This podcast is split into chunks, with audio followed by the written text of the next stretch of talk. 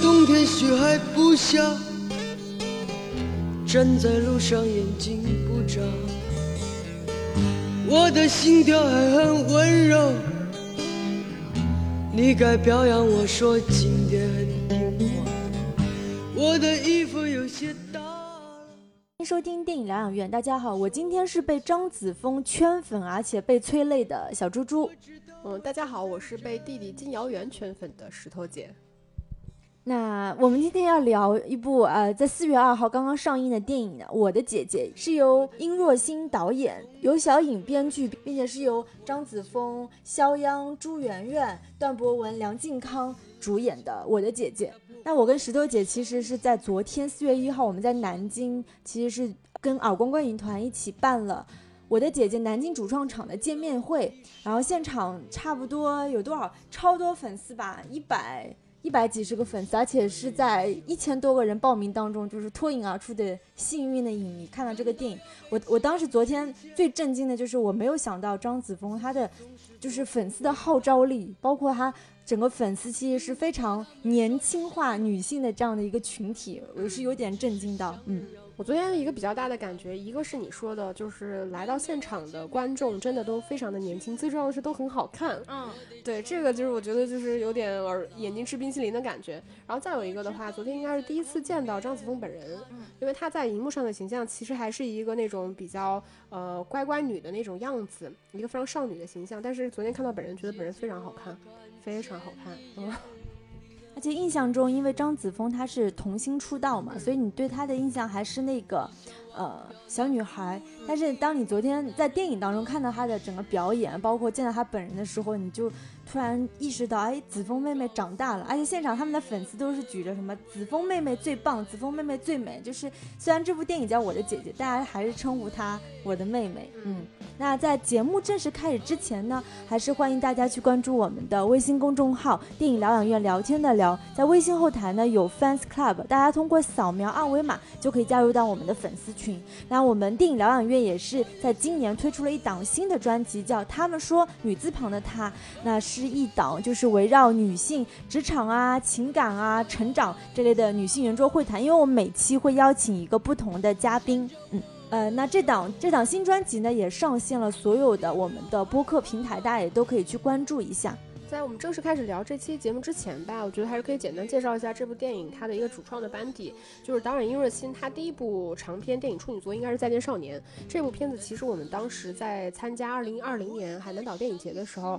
有看过这部片子，然后那个其实也是一个比较青春向的电影，就当时张子枫也是那一部电影的女主角，然后除了张呃张子枫之外，还有张佑浩和徐帆，呃，到我们今天再看我的姐姐，说实话，其实我觉得导演在这两部电影里面的成长还是非常明显的。那这个电影我觉得还值得提一提的是他的编剧。叫尤小颖，也是这部片子的台词指导。那这位编剧，他其实在二零一七年张艾嘉执导的《相亲相爱》里面，其实也是那部电影的编剧。他也因为《相亲相爱》，其实有跟张艾嘉一起提名了，包括第五十四届金马奖最佳原创剧本，然后并获得二零一八年金像奖最佳编剧奖。然后其实当时《再见少年》，他当时应该也是有参与一部分编剧，包括文学策划的这个工作。那说到张子枫，你知道最近其实。会有四部都是张子枫演的电影上映，在四五月份啊，像除了这一部《我的姐姐》《再见我的少年》，还有《秘密访客》和《中国医生》，基本上你会在大荧幕上看到各种妹妹的脸庞。嗯，那我们先来各自分享一下对这个电影最大的一个感受吧。因为我看电影其实是泪点非常高的人，我是很少能看电影哭，可能一年当中可能最多有一两部这样的额度。结果今年我竟然就看我的姐姐给看哭了，嗯，而且就是她催泪的点，很很多人都说，哎，这部因为是讲姐弟俩的关系，那你很多独生子女应该没有那么强烈的共鸣。但恰恰相反，我虽然是独生子女，但是我恰恰是被他们姐弟俩之间的这种互动，就是把我真的是扇到，就是眼泪流在那个口罩里面来回打转的那个感觉。你是看到哪一幕开始哭的？我看到那一幕就是。应该是姐姐痛经还是就身体不舒服？那个弟弟很笨拙的帮姐姐冲那个姜茶，把一整块姜 就是倒进那个茶杯，然后端给他的姐姐。他们俩在就是就是坐在床上，姐弟俩有一个非常相对深度的对话，就是姐姐讲，就是她的整个人生经历啊，他为什么想去北京等等，然后弟弟就是。就是那时候，其实他姐弟俩的感情已经升华到一定的阶段，然后弟弟那时候就说了一句话，说我现在只有姐姐一个人了，姐姐你不要卖我。我当时就唰的眼泪就流下来了。还有就是最后那场，就是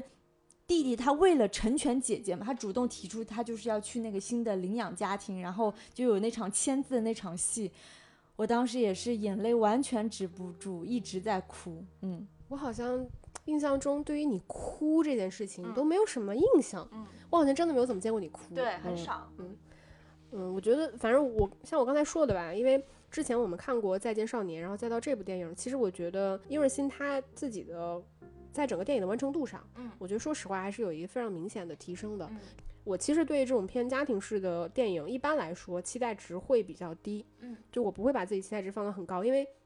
说实话，我觉得中国的家庭结构是一个非常复杂的命题，它的切入点很多，而且就是说实话，现在中国的整个电影市场里面，我们去拍这个家庭关系的时候，好的作品毕竟还是少数的。就我们不像日本说有一些非常成熟的专门拍家庭关系的一些大师，那国内的市场，我觉得目前可能这一块相对来说比较欠缺的。所以当我看到这个话题的时候，我其实没有那么高的期待值，但我看了，说实话，我觉得。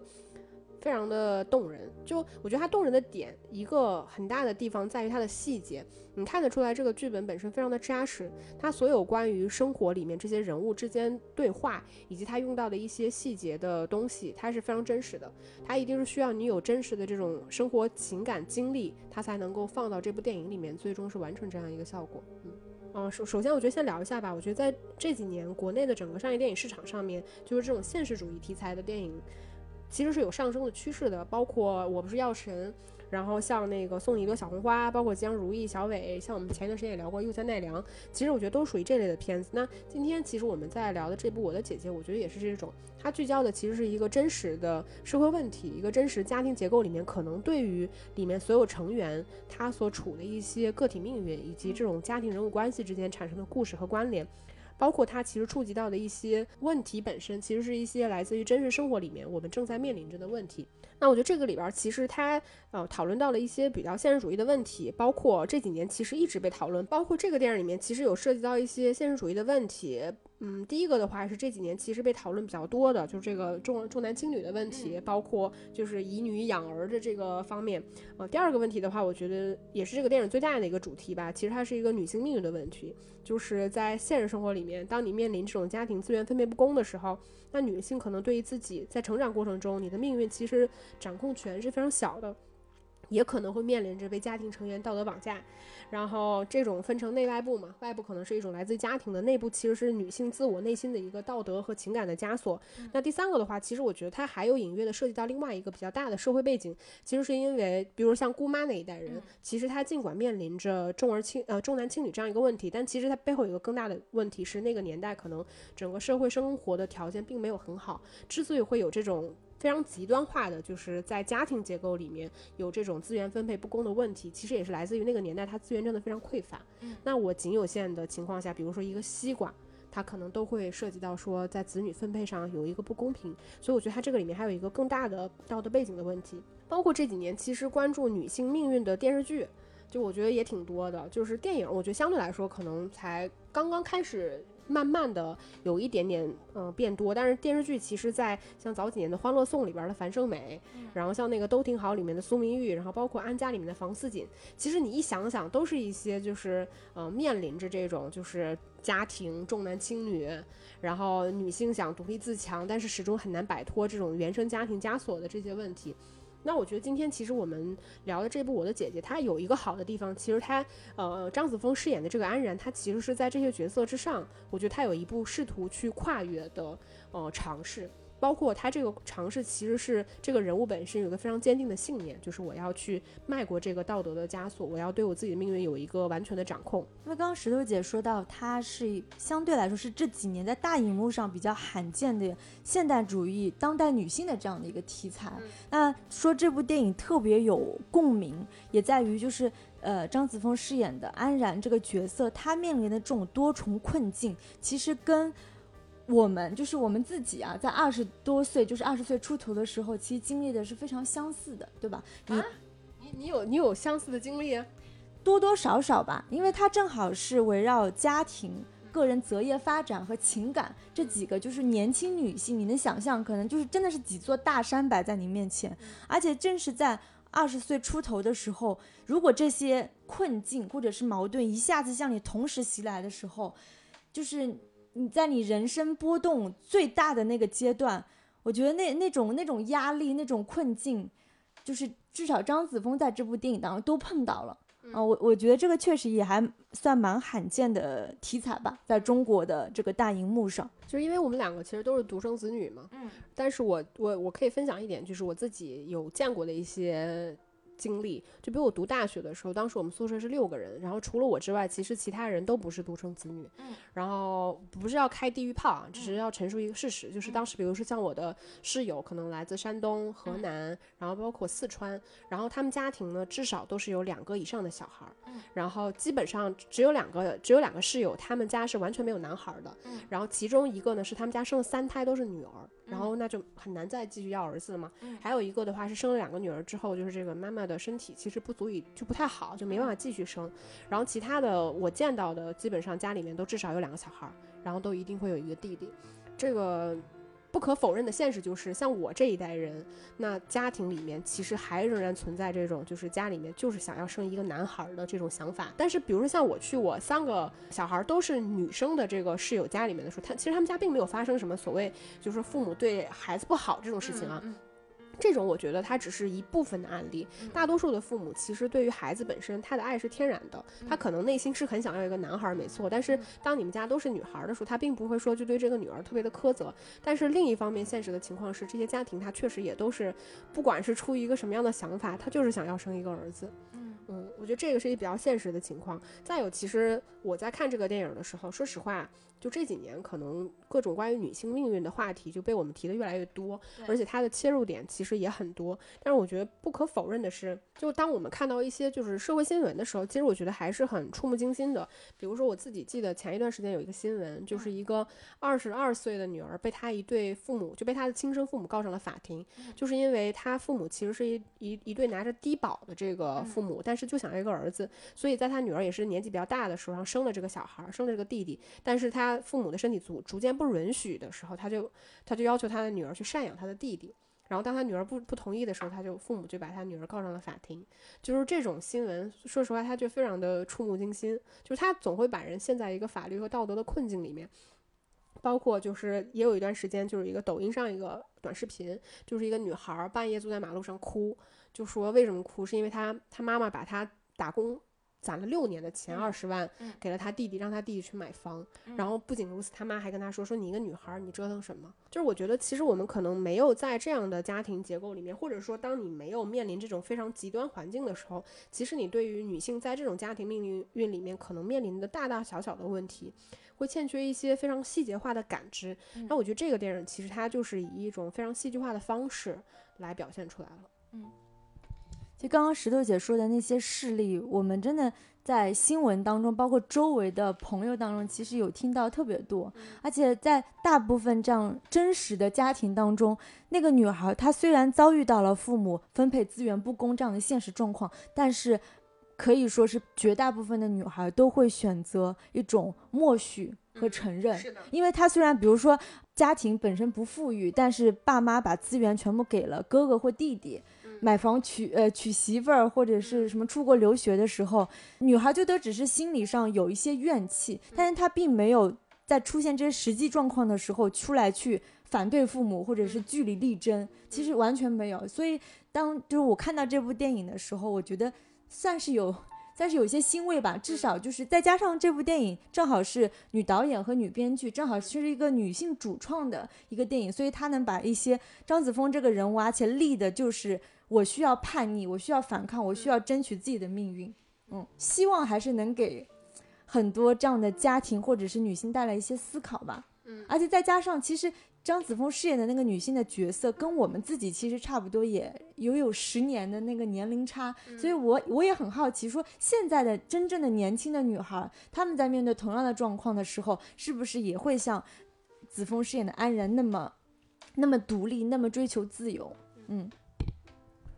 对，其实我们从电影来看，就是你如果当想要做一个完全听从内心的这样一个选择，其实你要付出的代价非常多。嗯，就是你其实不只是面临像我前面说，你面临的其实不只是家庭成员对你的不理解，社会成社会人员对你的不理解，包括你自己内心，其实你一定会受到某种程度上道德的谴责跟情感的羁绊。像你说的，就我觉得这些家庭问题的来源，它不光是父母在家庭资源分配上的不公平，其实这个背后。在姐姐的心里，我觉得她指代的其实是一种情感上的不公，就是其实本质上你跟你弟弟没有什么出生，就出身上按理来说你们应该是一模一样，你们连父母都是一样的，对，你们在出发点上其实没有任何差别，你们唯一的差别仅仅是性别的差别而已，但这个出发点却决定了你父母此后一切事情分配的不公平，不只是可见的资源，像他这个电影里面张子枫也有一直哭诉嘛？就是他其实想要的根本不是父母的那套房子，对他其实想要的是父母的爱啊，对吧？那我们现在就是具体来深入一下这部电影。首先就是说他的这个家庭的危机。那张子枫他电影片一开头我们就知道他面临的状况就是父母都出车祸死了，所以留下一个弟弟。那这个弟弟是在他上大学之后才有的，所以说姐弟俩其实他并没有。很长时间的这种相处，所以他们俩本身是没有这种不熟，不熟，真的是不熟。那那种亲情的维系本身就非常弱，嗯，对吧？再加上其实，那你不能说安然对弟弟是讨厌或者怎样，因为他们俩处于一种某种竞争者的关系。刚刚我们也讲到很多，就是影片当中有呃有多次闪回，就比如说爸爸会给弟弟烧红烧肉，但是呢，呃，安然他就只能吃。竹笋烧肉，所谓竹笋烧其实就是打屁股嘛，他经常挨打。然后包括呃，同样是洗头，那安然他会闪回的就是他妈妈很温柔的给他洗头的那个场景，在对比他跟他帮他弟弟洗头等等。那所有这些呃片段，他对父母的怨气，在父母双亡之后，他某种程度上其实是转移这个转移至给这个弟弟。所以姐弟俩的关系从影片刚开始定的那个基调就是他们俩是一种竞争者。或者是至少是疏远的，嗯，就是影片一开始，其实安然是非常清晰的告诉大家，他的自己的人生规划是高于这个弟弟本身，就是矛盾点就是在影片开始就已经就一触即发，嗯。其实我不是很认同你说竞争者这个关系，嗯，因为我觉得他这个电影里边就是张子枫饰演的这个角色，他很立得住的一个原因在于说，你看得出来他是个很理智的人，嗯，就是他是一个过早独立的这么一个女孩，所以他在处理人际关系的时候，尽管有的时候很尖锐，但是你看得出来他是一个目标很清晰，而且他是其实是一个明辨是非的人，所以他自己也坦诚，他对他弟弟其实没有什么真正真正的恨意。他他其实分辨得出来，他自己只是知道说，首先他跟他弟弟没有什么深很深的感情，再有就是他弟弟出现这个时间节点，对于他人生来说可能是一种阻拦。嗯，所以你说竞争的话，我是觉得说他们其实已经年龄差太大了，就是已经再加上父母其实在已经不在的时候，他的竞争关系其实本身是不存在的。嗯，如果说两个年龄差更近的话，我觉得可能这个竞争的感觉会更强一点。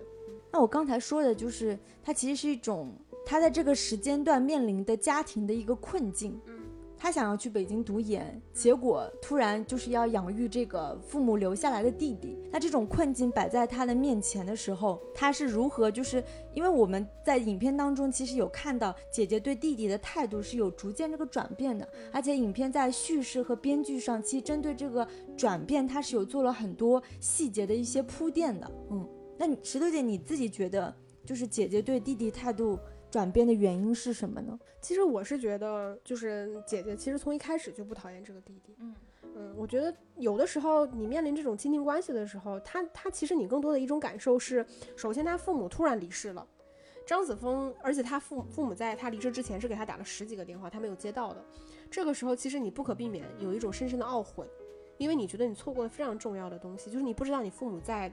零钱跟你说了什么东西，或者是说你接到那个电话会不会对这个结局有任何改变？首先你会有对会对自己有一股强大的怨气，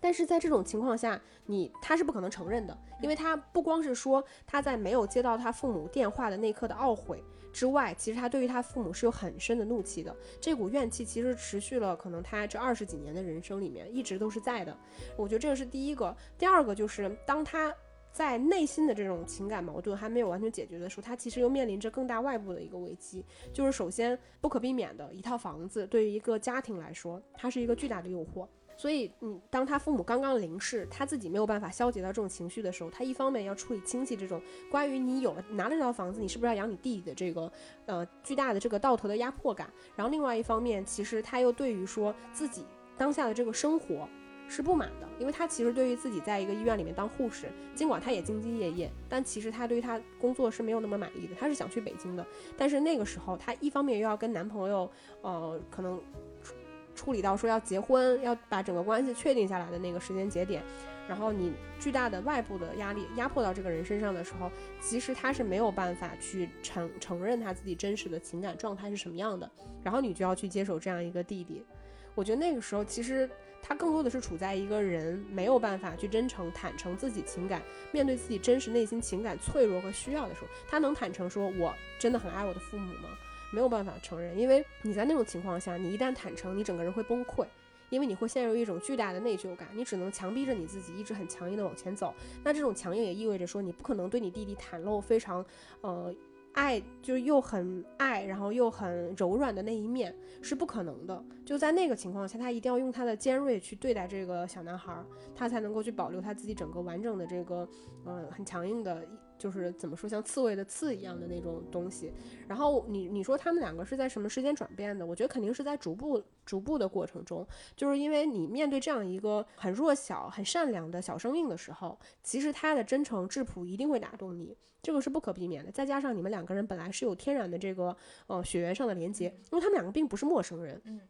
尽管说过往其实可能没有那么多的情感关联，有那么多时间在一起，但是其实你们是有着共同回忆的。嗯，你们的共同回忆当然是对一对可能对你们来说不是那么相似的父母而言，但其实你们的情感投射对象，你们的父母是一致的，所以你们很容易在相处的过程中逐渐找到两个人身上那些相似的东西。比如说他弟弟趴在他肩头说：“你的味道其实特别像妈妈。”对，我们可以想象他的这种所谓味道的东西，更多的是来自一种情感上的连接，是一种情感上的依赖。我觉得这些东西它是非常打动人的，所以我觉得你说变化是在什么？地方，我觉得肯定是逐步逐步去变化的，因为他的弟弟是一个更加脆弱的小生命。说实话，他完全没有办法决定他自己的命运，但是他在表达自己的感情上面，包括他对于他姐姐的这种依赖上面，他是更加坦诚的。就是当你是一个把自己缩在一个壳里面，把自己保护的好好的人的时候，那这样一个又弱小又脆弱的，又很。又真的是先天性很爱你的这样一个小生命，逐步向你靠近的时候，你肯定是会被他打动的。我觉得这个过程是循序渐进的吧。而且这样一个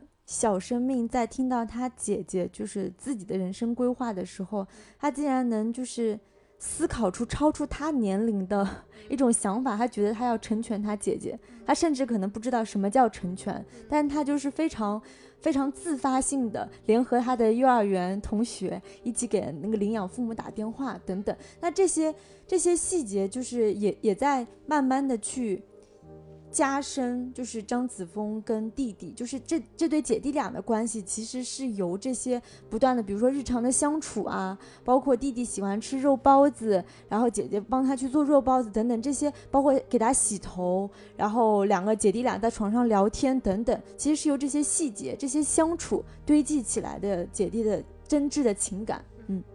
其实你既然聊到姐弟，我觉得就可以简单说一下这个里边人物关系。比如说张子枫在这个电影里面，他一定是一个最主要的故事主线和最主要的核心人物。那这个里边就是有几对人物关系，比如说他跟姑妈的关系，他跟弟弟的关系，他跟她男友的关系，跟舅舅的关系，跟父母的关系，跟同事的关系，他一共是有这六组的情感关系。那跟弟弟的这个关系里边，其实我觉得这个电影它关于他弟弟和他姑妈。其实跟他舅舅处理的也不错，我觉得最主要的是他跟他弟弟和他姑妈这个情感关系的这个转变和递进，其实处理的是真的很好。比如说他跟他弟弟就是如何说，呃，我不一定说是完全在内心接受接受他，但我觉得就是他两个人情感关系在逐步去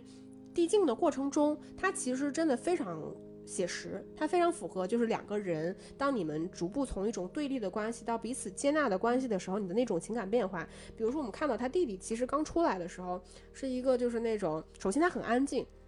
我们在他姑妈的那个嘴里面听到的说法是，这个小孩特别好带，他很安静。但是其实当他跟张子枫相处的时候，我们看到的不是这样的，我们看到的一个。就似乎是被那种父母真的宠坏的那种小皇帝，然后就是会把就是冒菜直接倒在他姐姐的那个被子上，然后会不停的尖叫，然后会就是一直在他姐姐想玩弄电脑的时候就一直去破坏的这么一个小孩。其实那个时候你会觉得这个小孩似乎就很像是张子枫想象中那个被父母娇惯坏了的那个坏小孩的那个样子，但其实你看得出来，在正常人物交往关关系的时候，其实一个人他跟另外一个人。相处的这个界限在哪里？其实是在两个人不断磨合中去试探出来的。比如说，当弟弟一直尖叫的时候，那张子枫受不了了，我给你买个肉包子。嗯，那你你的情感得到了满足。其实他们是在这些彼此去跟对方去以不是那么合理的友善的方式去交流的时候，快速的了解说对方的底线在哪里。然后再有的话，其实。呃，你看得出来，这个小这个小朋友其实他是一个非常聪明的小孩儿，他对他姐姐是有很好的，他他很喜欢他姐姐，尽管他姐姐可能最开始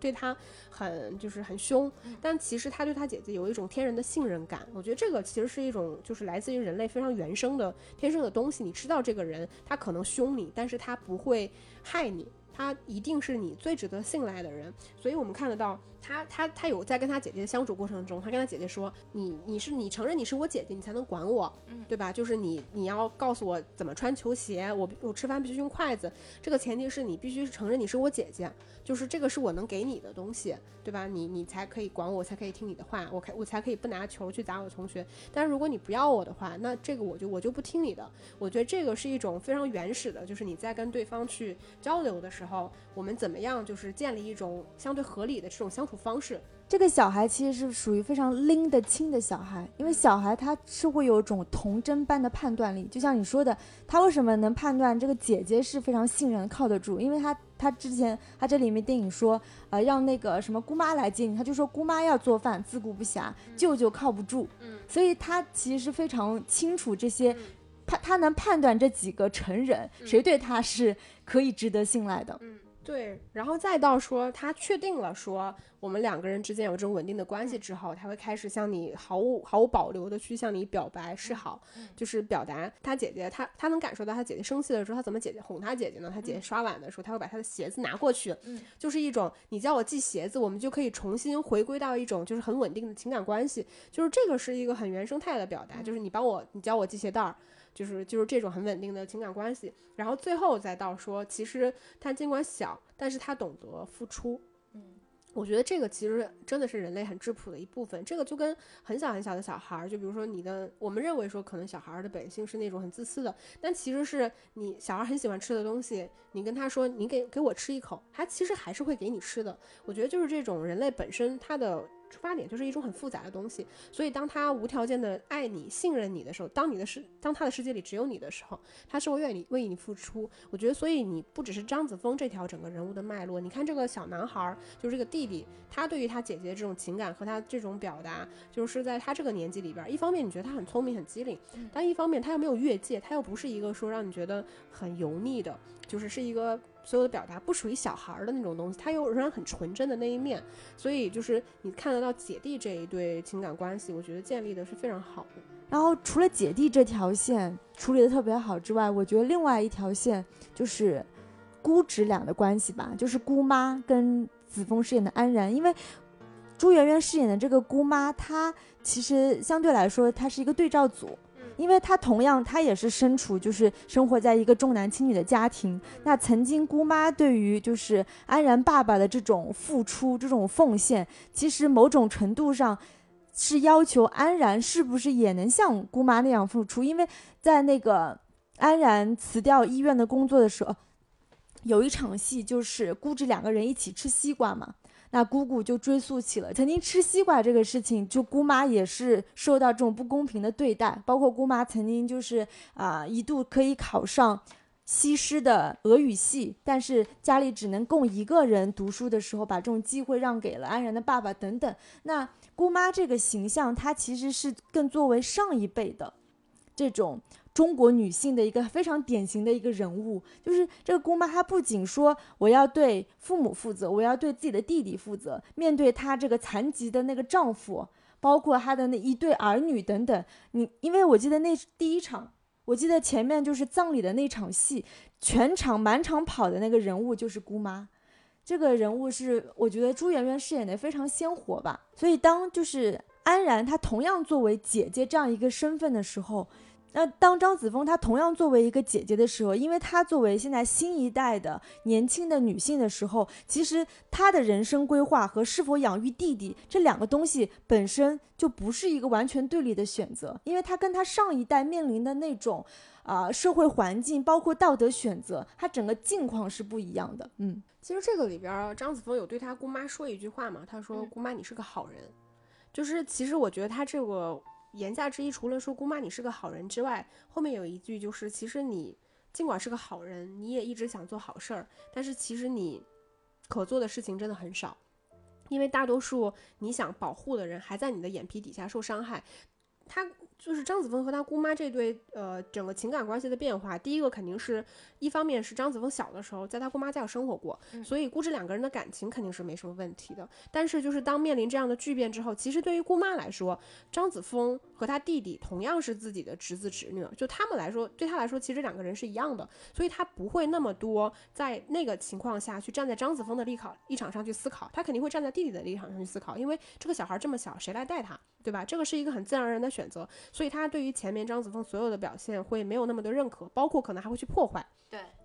我觉得真正两个人在情感关系里面，或者是作为女性身份，作为两代呃女性在同一个家庭里面，同样境遇情况下产生一个比较大的变化，其实有两场戏。所以我觉得这个片子整个剧本设计的是非常好的。一场戏是张子枫在那个医院里边，他跟他姑妈去告白的时候，就表白的时候就说了一下，其实。类言下之意就是我们前面说的，姑妈你是个好人，但是你尽管是个好人，你你也想付出很多，你想保护我，想保护弟弟，但是就算就在这样的情况下，我在你的眼皮底下，其实还是被你儿子像沙包一样打，还是可能被你老公偷看洗澡，就是这些。可能带给这个小女孩身上的伤害是你没有能力去解决的。这个我觉得它它不是一种道德谴责，但它里面有一种深深的无力感。就是当一个在这种传统家庭结构里面，一个心心念念为这个家庭付出了一切的女性，她先是为她两个弟弟。为她自己的老公，为她两一双儿女，甚至是她弟弟的一双儿女付出那么多的时候，你发现你仍然没有办法去让这些人好好的生活，尽管你已经付出了所有。所以那个时候，我们看到朱媛媛饰演的姑妈，她会有一种深深的无力感。她可能也在那一瞬间突然意识到，她她是个善良，但是其实是个很软弱的人。那张子枫其实跟她。看上去是站在另外一个对立面上，就是她的形象。说实话，就是安然这个形象不是那么讨喜的一个形象。所以在那一个瞬间，她其实代表的是另外一个类型的女性，就是我可能看上去没有那么善良，但是我看上我是一个非常坚强的人，所以她能够独立承受非常多的重担。你想想，她也不过二十出头。他要面临有爱情上的、亲情上的、个人命运上的一系列的这种压力瞬瞬间向他袭来的时候，如果他不是一个坚强的人，他真的无法承受这一切。那我觉得在这场戏后面，其实我们就接到了下一场戏，就是姑妈在自己的家里面去跟她，就前前面你聊到那一段嘛，就是姑妈在跟她表达自己年轻时候发生一些境遇的时候，我们看到上一场戏其实是张子枫是表达的那一方，她姑妈是倾听的那一方。那下面这场戏的时候，其实姑妈是表达的那一方，姑妈其实通过讲述自己过往历史的方式，去表达了对当张子枫的一个理解和认可。包括其实这个电影里面很多细节，我觉得设置的不错。其实那个俄罗斯套娃设计其实真的很好。他讲的就是其实一层套一层，女性的命运不应该是这样的。就是你的命运和我的命运不一样又怎么样呢？如果你有能力去选择你自己的命运的时候，哪怕你不是完整的，或者是你不是我想象中这种必须要上下拼凑在一起的，那你的生活可能仍然很精彩。你可能过上的就是一个我曾经想过但是没有过的人生。嗯。然后我们除了就是张子枫和她姑妈之外，我们看得到这个里边其实还有一些很旁支的，就是有带到一些其他女性的命运。最典型代表其实也给我印象比较深的是张子枫，她不是有离职，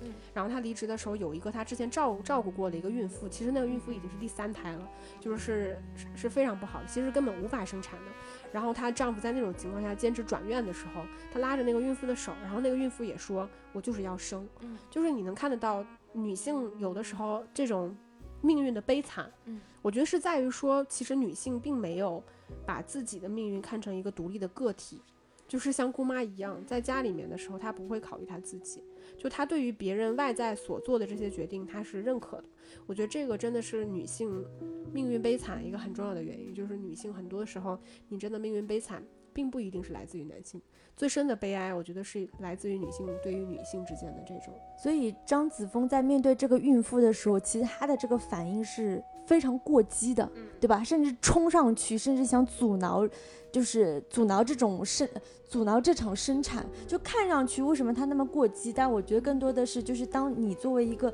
女性。当你作为一个旁观者，然后面对另外一位悲惨女性命运的时候，你的那种无力感就更更加深刻，所以他才会那么有那么强烈的一个反应啊。其实你要考虑到，我觉得张子枫作为这整个故事里边就是最核心的一个人物，他其实某种程度上他不只是在替自己发声，对，他其实代表的是在替女性发声。他希望的是你能醒一醒，看到你自己的命运是什么样的。这个真的是你想要的吗？我觉得是有这方面的一个考虑。那还有一条，就除了刚刚说的姑侄俩这个线的话，另外一条就是他跟肖央饰演的这个舅舅之间，其实也是有很多很多火花、很多看点的。因为整部电影当中，其实。呃，安然的爸爸这个形象，除了一些闪回和回忆，基本上算是缺失的。那舅舅这个形象，无疑上他，因为他作为同样是一个父辈，男性的父辈这样一个存在，他像呃肖央饰演的这个舅舅是好赌、嗜赌、不学无术，甚至早就跟前妻离婚，然后甚至不赡养他自己女儿这样的一个很很反面的一个男性角色的时候。他跟他舅舅之间的这种相处模式，其实某种程度上也是带有一些对他父亲的一些控诉。就比如说他，他看到就是他弟弟在那边也学着那个打牌，然后耳朵后面叼着烟的时候，他冲进去就是把他舅舅暴打一顿。那这种现实生活当中，就是比如说你去暴打一个你的长辈、父辈、你的伯父、你的舅舅，看上去是比较。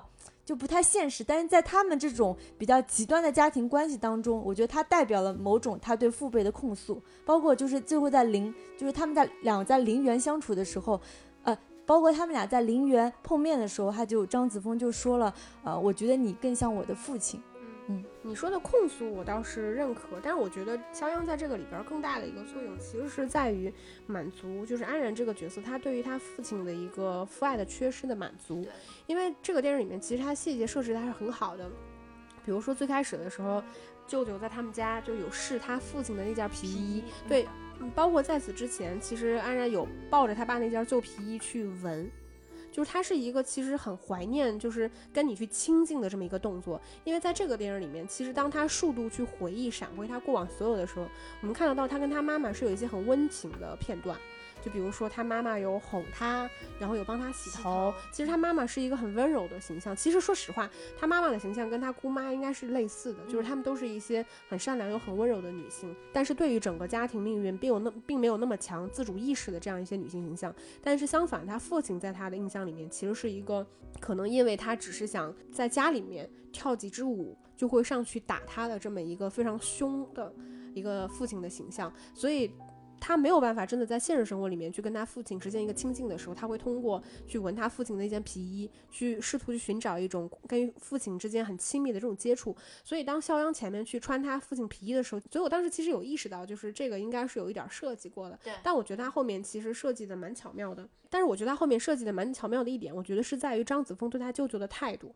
就是你看得到，就是舅舅其实他亲生的女儿对于他父亲是比较排斥的。对。所以。父女关系一定是处于一种非常对立的状况，才会在亲生女儿结婚那天你都不去，因为你肯定一方面出于很羞愧嘛，然后另外一方面那个场景也会让你无法自持，所以其实是张子枫替他去的。但是我们看到在叔侄两个人相处的过程中，张子枫对于他舅舅的种种作为是相对来说是比较宽容的，嗯，他比较能就是。比如说，他舅舅也拿了人家两万块钱，但是其实他也没有非常过激的反应，他对他舅舅整个处于一个比较宽容的状态，其实是能够维持一种相对来说比较平稳的，就是父辈和他的一个情感关系。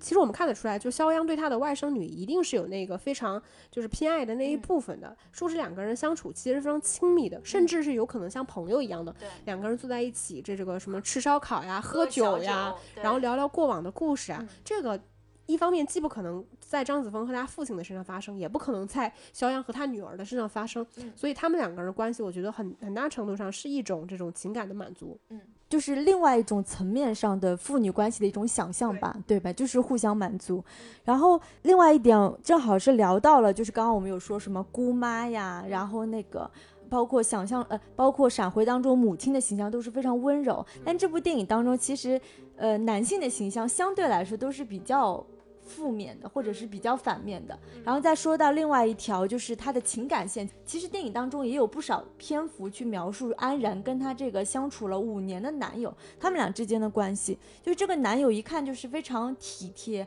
而且他对于安然应该是非常依顺的一个状态，因为很很明显就是安然是在情感关系当中更强势的那一方，他的小男友相对来说是比较就是顺从的。那这种相处的模式其实也奠定了，就是他们俩这种关系最后就是分手的一个非常必然的一个原因，就是这个男友他在面临这种人生抉择的时候，他表现出来的是一种怯懦，他表现出来是一种犹豫不决，或者是保守吧，至少他是比较顾忌说他父母是不是不一定同意他去北京发展等等。那跟张子枫这样，他其实也是形成了某种对照，因为因为安然他很显然他是一个非常。非常有自己清晰的人生目标，嗯，人生价值的这样的一个人，而且他明明其实受到了阻力，他去北京考研，他需要放弃工作，对吧？很可能也没什么经济的保障等等。明显这样的一个受到更多阻力的女性，却相反在面对人生抉择的时候，她表现出更多的勇敢。嗯，那所以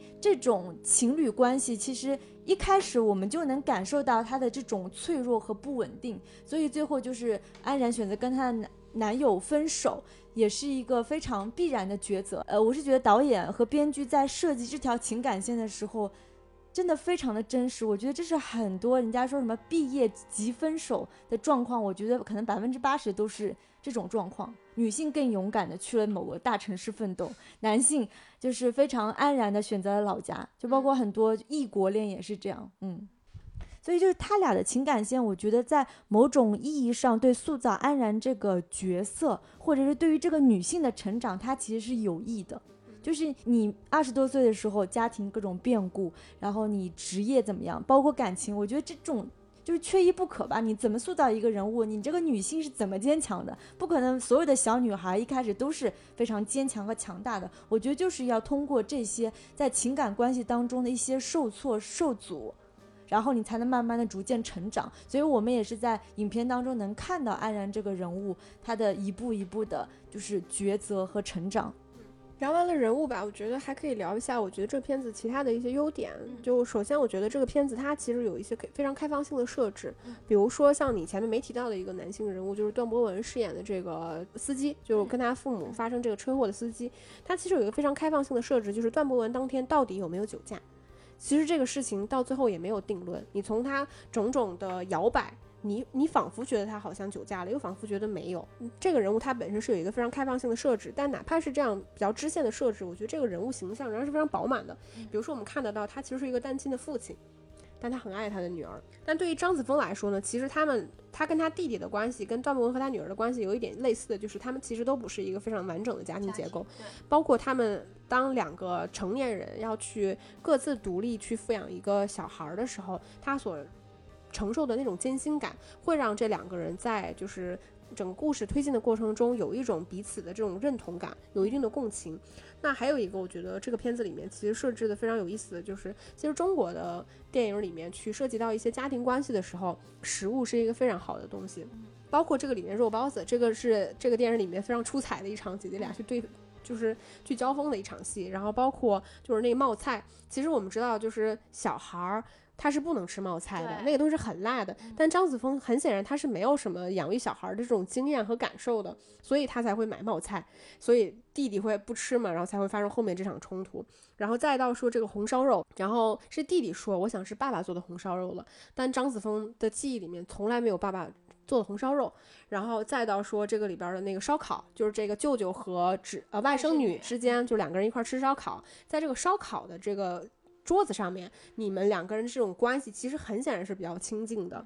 然后再到说吃西瓜，其实吃西瓜这个细节是非常动人的，因为姑妈小时候没吃到的那口西瓜，在她的人生一路长到可能四五十岁、五六十岁，她都无法再吃到那个西瓜。为什么？因为她哪怕到今天，她也会先把西瓜最中间的一部分咬出来，给她的侄女吃，然后自己再切成片儿再吃。这个就是她人生中无法。永远无法吃到的那一口西瓜。你可以看到这个里边就是关于食物和人物关系的这个设计非常巧妙，然后再加上其实而且它很合理，然后再加上的话，其实权食物本身是代表一种权力关系的，就是你们家谁做饭，对吧？这个饭谁来吃，吃的是你喜欢的还是我喜欢的？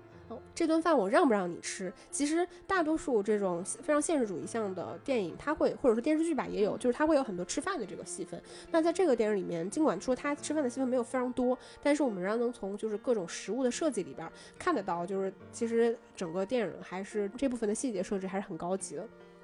包括那天大家都说看到的那个片子，特别想吃一个一个肉包子。对，嗯，说的食物的确是非常出彩，因为我觉得中国人的饭桌上，因为中国人是非常习惯吃，就一家人围坐在一起吃这种桌菜嘛，那很多时候都是分食的嘛，就像刚刚石头姐说。比如说一只鸡，总共两个鸡腿，谁来吃这个鸡腿，对吧？包括一个西瓜，谁挖最中间的那个囊，就是谁在这个家庭当中的地位，的确是这样。我也当时看了是非常有感触的，嗯。而且就是我为什么觉得这个片子的剧本很动人，就是它有一些很小的细节去表现两个人情感关系的这个变化。比如说，我们看到张子枫最开始根本意识不到小孩其实是不能吃辣的，所以他才会买冒菜。但是到后面，他哪怕怒气冲冲的离开家去参加要去男朋友家吃饭的时候，他也会马上折返。突然想起来，我为了拆快递，我在剪桌子上放了一把剪刀。对这种细节，他是因为你在意这个人，你才会意识到这个细节可能是一个潜在的威胁，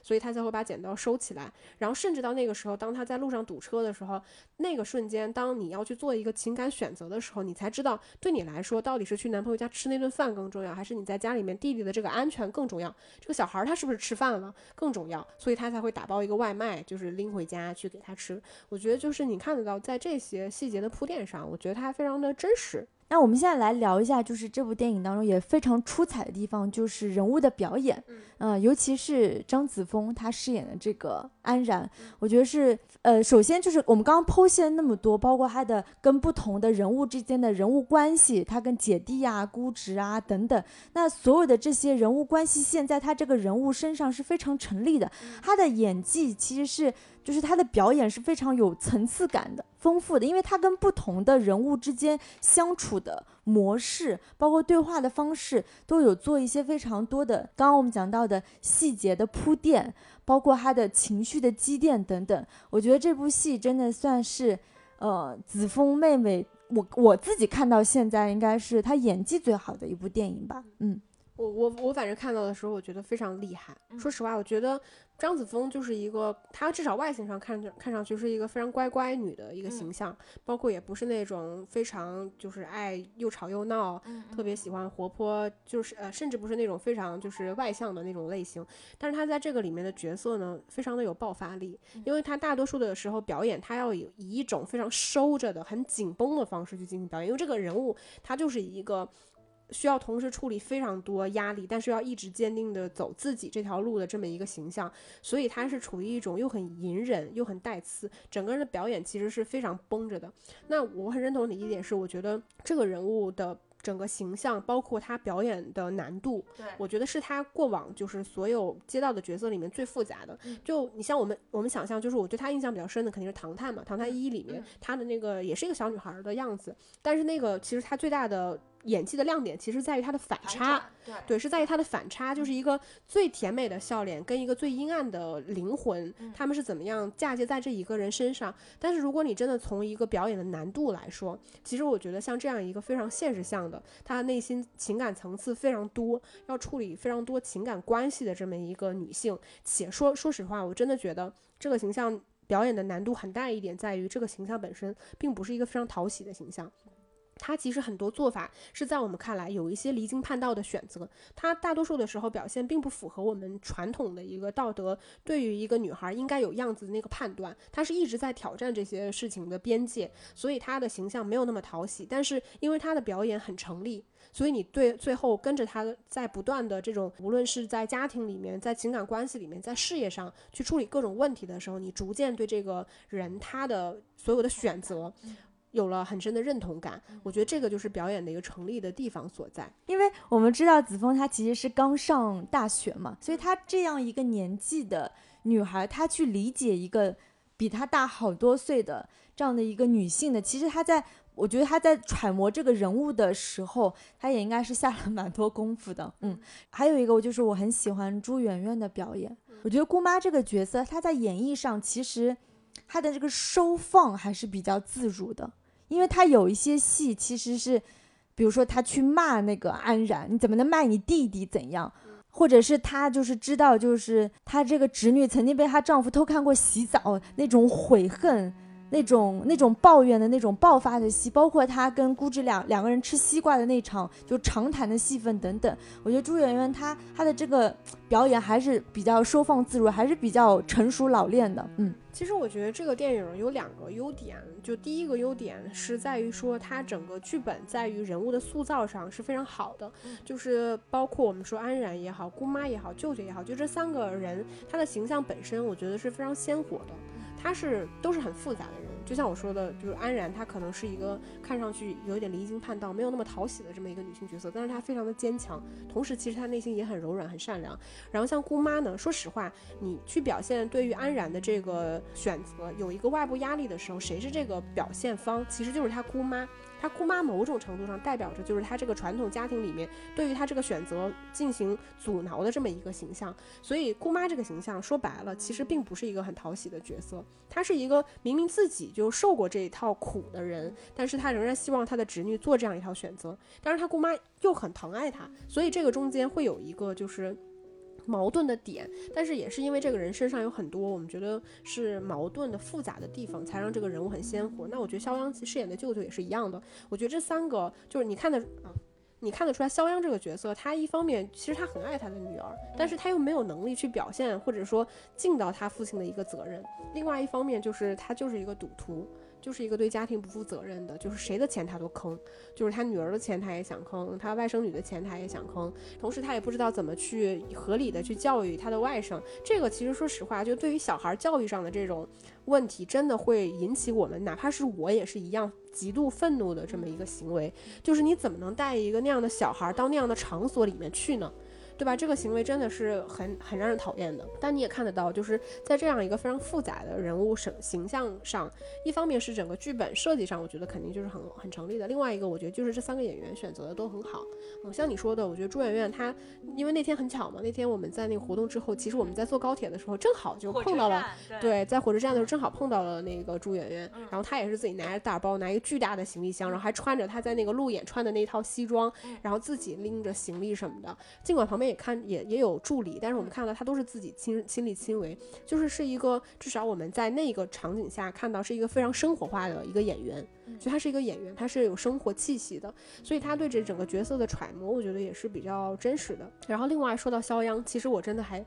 对肖央是越来越好感，对越来越有好感。就他演戏，我觉得可能最开始他去饰演的是一些，呃，刚开始拍大荧幕电影的时候，他可能拍的都是一些就是喜剧性的角色。他再去放大他作为筷子兄弟最开始给观众建立的那种非常喜剧性的那种样子。但是逐步我们也能看得到，他无论是在驾驭这种非常喜剧化的样子，比如说像《唐在唐探》里面，然后甚至像我们在看他后面其他的一些作品，就比如说《误杀》，然后包括这部电影。他在饰演一些就是呃很复杂性人格的时候，你看到他的表演也是非常好。在这个里边，他就是那种一方面有理有气，对吧？你对这个人一定是无法认可的，他种种行为你都无法认可，但对这个人物你又无法恨起来，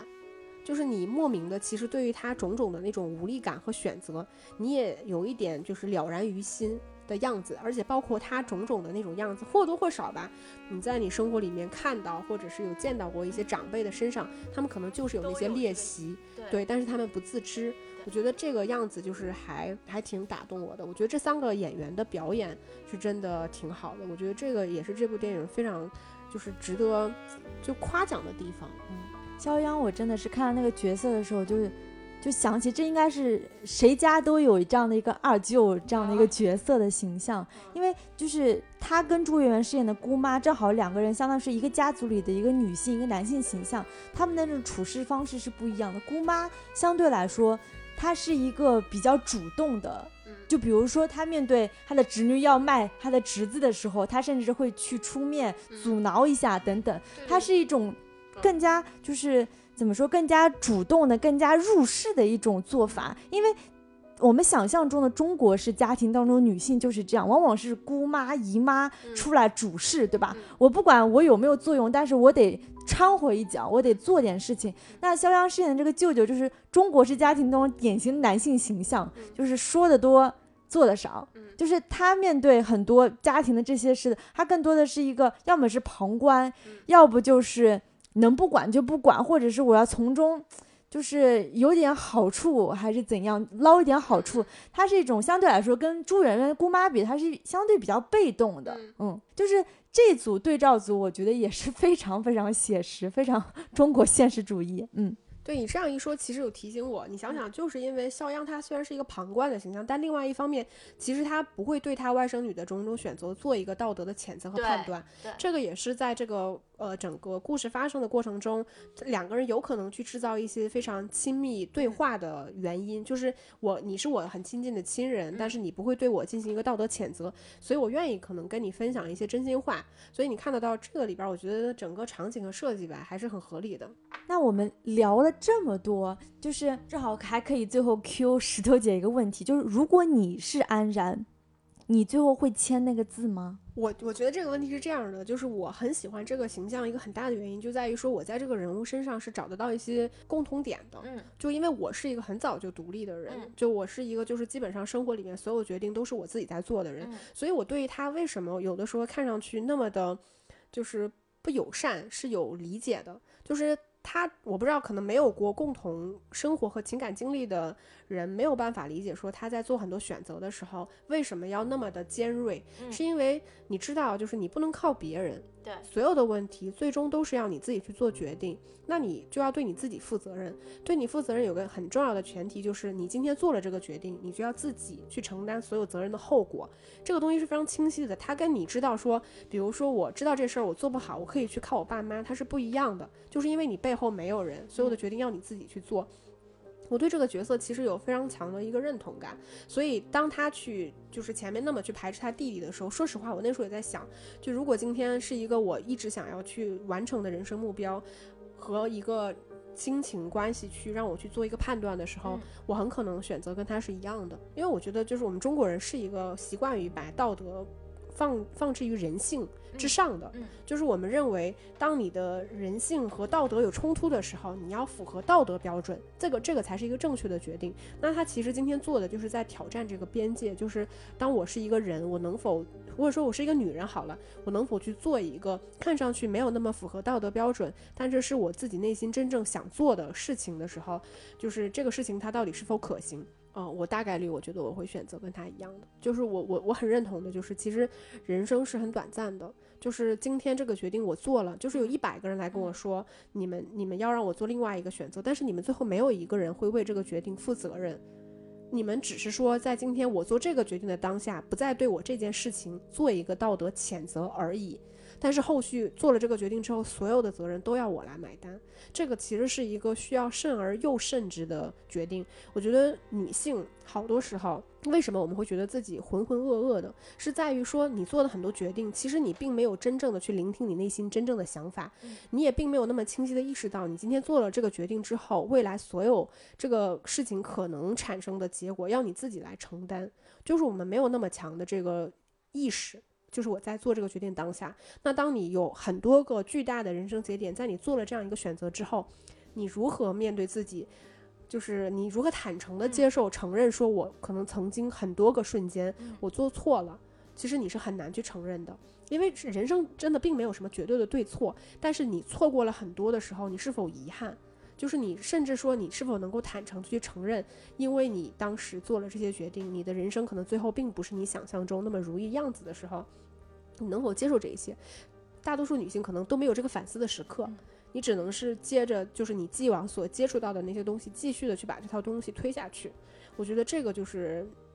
我们在做决定的时候，尤其是女性在做决定的时候，所没有办法去。嗯，判断的一个事情，再加上说实话，女性一生中几个重要的时间节点是什么呢？其实，比如说读书，其实说白了，它不论对于男性还是女性，它都是一个非常重要的事情。就尤其是中国的孩子。然后另外一个可能就是说我跟谁结婚。那这个可能还没有那么重要，最重要的是你们你生了这个孩子。然后我觉得他这个里边有一个还蛮打打动我的点，我觉得也是在这种传统的家庭关系里边，我们无法摆脱的一种命运的，就是就我无法摆脱一种命运的身份。比如说我是你的女儿，我无法摆脱这个身份。那像这个里边，张子枫其实也提到了，就是她是一个姐姐，但是这个身份其实是在今天这个当下她才得知的。但是你把这个身份套在她身上之后，你不允许她再把这个身份拿掉。这个是一件，这是一个非常沉重的枷锁，所以你就说，对于女性一生中很重要的一个节点，比如说女性生了孩子，那你就永远是一个妈妈，你没有办法把这个身份拿掉，这个就是一种很宿命论的东西。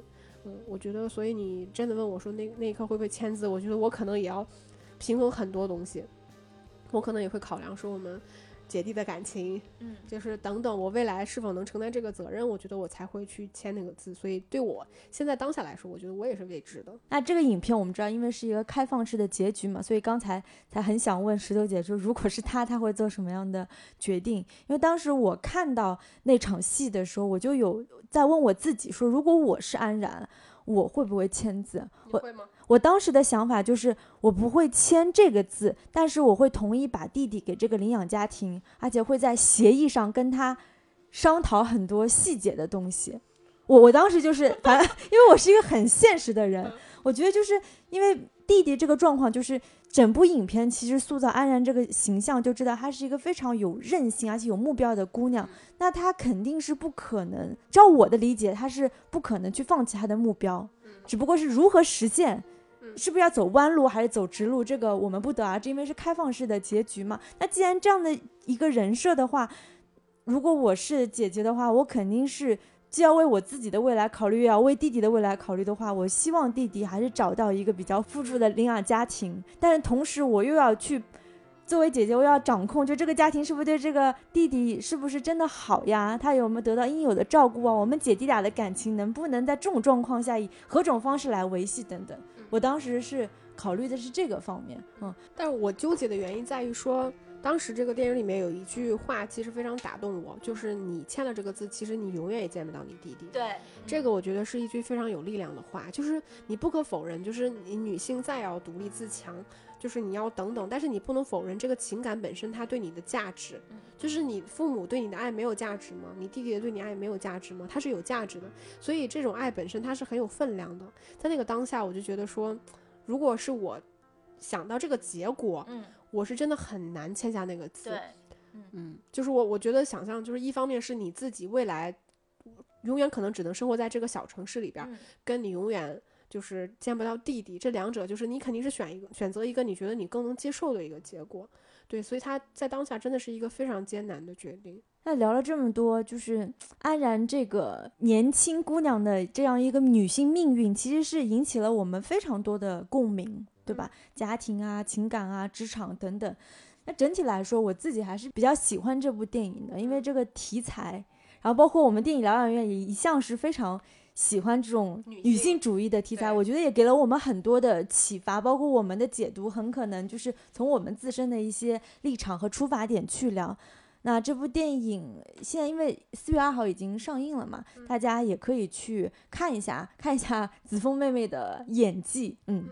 对，说实话我也挺喜欢这个电影的，就它整体，我觉得它非常的真实。就是它一方面，我觉得它是有那种非常电影好看的那种戏剧化的东西，因为这个很显然是一个很典型人物、典型故事的这样一个剧本。然后另外一方面，它又非常多的细节，这种细节我觉得是，我觉得是有穿透力的。就它，我觉得现实主义向的电影有一个非常重要的前提，就是它一定要细节真实。我觉得不要去卖弄那些就是就是很廉价的东西。我我不喜欢这样。那我觉得另外一方面，这个电影虽然像你前面说，它是一个纯女性的班底，但它对于女性所有的表达，我觉得相对来说是比较克制的。这个也是我比较喜欢的一点。就我觉得女性命运不应该靠你哭天抢地来表表现我自己有多么悲惨。我觉得它是要有力量，它是要真实且一步一步能够让人感受到它在其中所要表达的东西。这个是我自己比较认可的吧。所以我自己其实还挺喜欢这个电影的。嗯。那我们今天的节目就差不多聊到这里了，嗯，还是欢迎大家去关注我们的微信公众号“电影疗养院聊天的聊”。那我们就下期再见了，拜拜，拜拜。